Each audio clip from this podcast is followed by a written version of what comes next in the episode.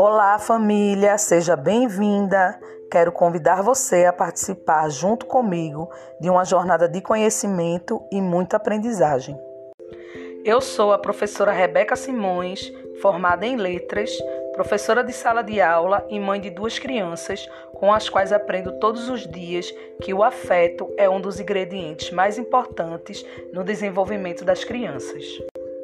O assunto do nosso encontro de hoje é a relação entre as crianças e as telas.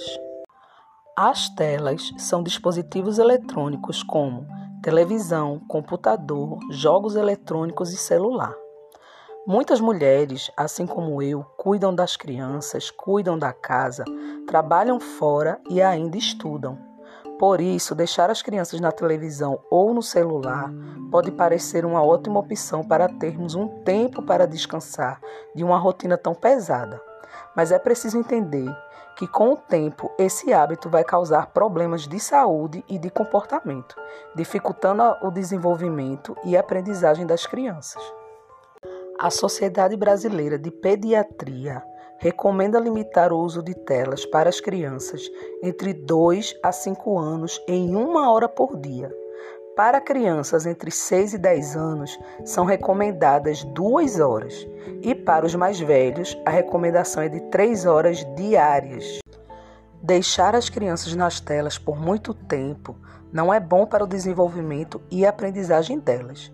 Dentre os malefícios identificados pela Sociedade Brasileira de Pediatria estão irritabilidade, ansiedade e depressão, problemas de concentração e hiperatividade, problemas com sono, problemas com alimentação, comer demais ou comer de menos, falta da prática de exercícios, bullying e cyberbullying, problemas com imagem corporal e com a autoestima, riscos de exposição ao abuso sexual, problemas visuais, miopia e síndrome visual do computador, e problemas auditivos e perda auditiva induzida pelo ruído.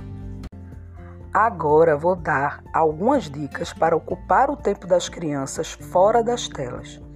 Estimule a criança a ouvir música fora das telas. Use uma caixinha de som para evitar que a criança fique focada na tela. Estimule a criança a brincar. Estimule a criança a desenhar. Leia um livro.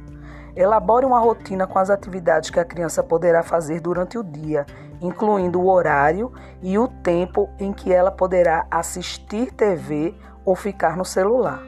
Sempre que possível, leve a criança para brincar em espaços ao ar livre, como praças e parquinhos, sempre respeitando o distanciamento social, usando máscara e mantendo as mãos limpas.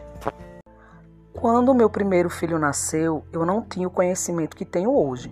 Por isso, deixei que ele passasse muito tempo na televisão. E isso atrasou um pouco o desenvolvimento dele. Até hoje, o que ele mais gosta de fazer é ficar na televisão. Mas com a elaboração de uma rotina e conversando muito, consegui remediar as dificuldades. Mas atenção, não basta tirar a televisão ou o celular da criança é preciso oferecer algo em troca.